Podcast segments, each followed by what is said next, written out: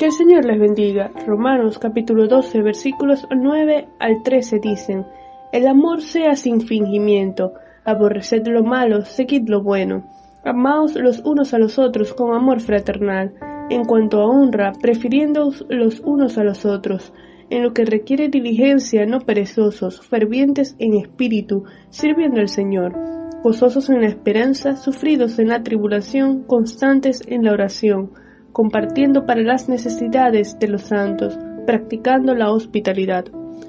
El apóstol Pablo nos anima a mostrar el amor al prójimo. Como consecuencia de haber experimentado el amor de Dios, nuestra respuesta debería ser amar a Dios por sobre todas las cosas y al prójimo como a nosotros mismos. Dice Romanos 5:8, mas Dios muestra su amor para con nosotros en que siendo aún pecadores, Cristo murió por nosotros cuando no lo merecíamos porque éramos sus enemigos a causa del pecado, Dios envió a su Hijo a morir, a pagar el precio de nuestras transgresiones, por su gran amor con que nos amó.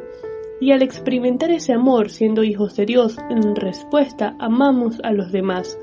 Jesús dijo en Juan 13:35, En esto conocerán todos que sois mis discípulos, si tuviereis amor los unos con los otros. Y esta clase de amor de la que Jesús habla no es aquel que se caracteriza por una inestabilidad emocional, que un día se quiere a la gente y el otro día no se quiere a nadie.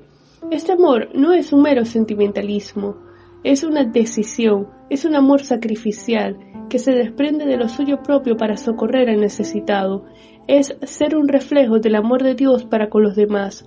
Este amor solo es posible cuando nuestro entendimiento es transformado con la palabra de Dios, donde el yo, el ego, ya no es el centro de las decisiones, sino que, entendiendo que somos un cuerpo en Cristo, se dispone a servir a los demás. Es un amor no fingido, es decir, que no hay hipocresía. En el original, este término está asociado a los actores de una obra de teatro, que utilizaban máscaras para la puesta en escena del personaje.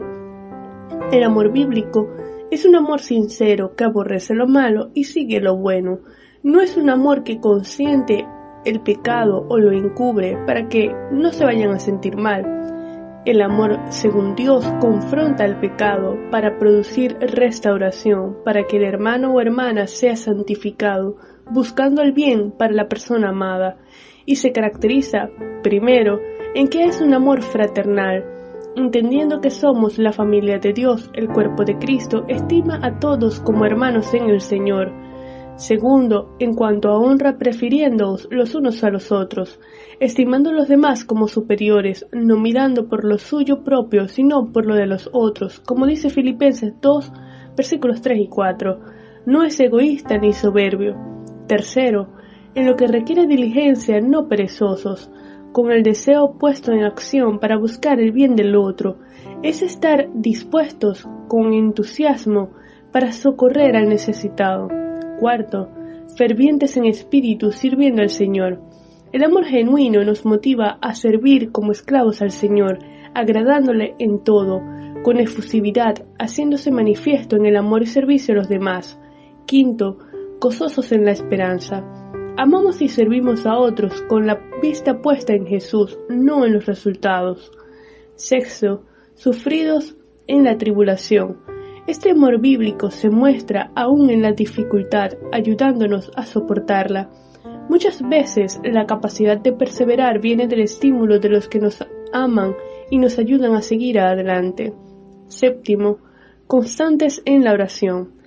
El interés genuino del amor nos hace constantes en la oración, encontrando suficientes motivos para dedicarnos a ella en favor de los hermanos. Octavo, compartiendo para las necesidades de los santos. La iglesia del primer siglo compartía sus bienes, fueron motivados por el amor a compartir lo que tenían para ayudar a los demás. Y la novena característica, practicando la hospitalidad, ayudando al forastero, al desconocido, proveyendo para las necesidades sin esperar nada a cambio. En respuesta al amor de Dios, amemos y sirvamos al Señor, ayudando desinteresadamente a quien lo necesita, buscando ocasión de hacerlo, siendo un reflejo del amor de Dios al mundo. Primera de Juan 4, versículo 7 dice, Amados, Amémonos unos a otros, porque el amor es de Dios. Todo aquel que ama es nacido de Dios y conoce a Dios. Vamos a orar. Señor, te damos gracias por tu amor, por tu bondad y tu misericordia. Gracias porque nos amaste con amor eterno. Gracias porque aun cuando éramos tus enemigos, tú por amor enviaste a Cristo a morir en la cruz para pagar nuestras transgresiones. Ayúdanos a ser un reflejo de tu amor a todo aquel que se acerca a nosotros. En el nombre de Jesús. Amén.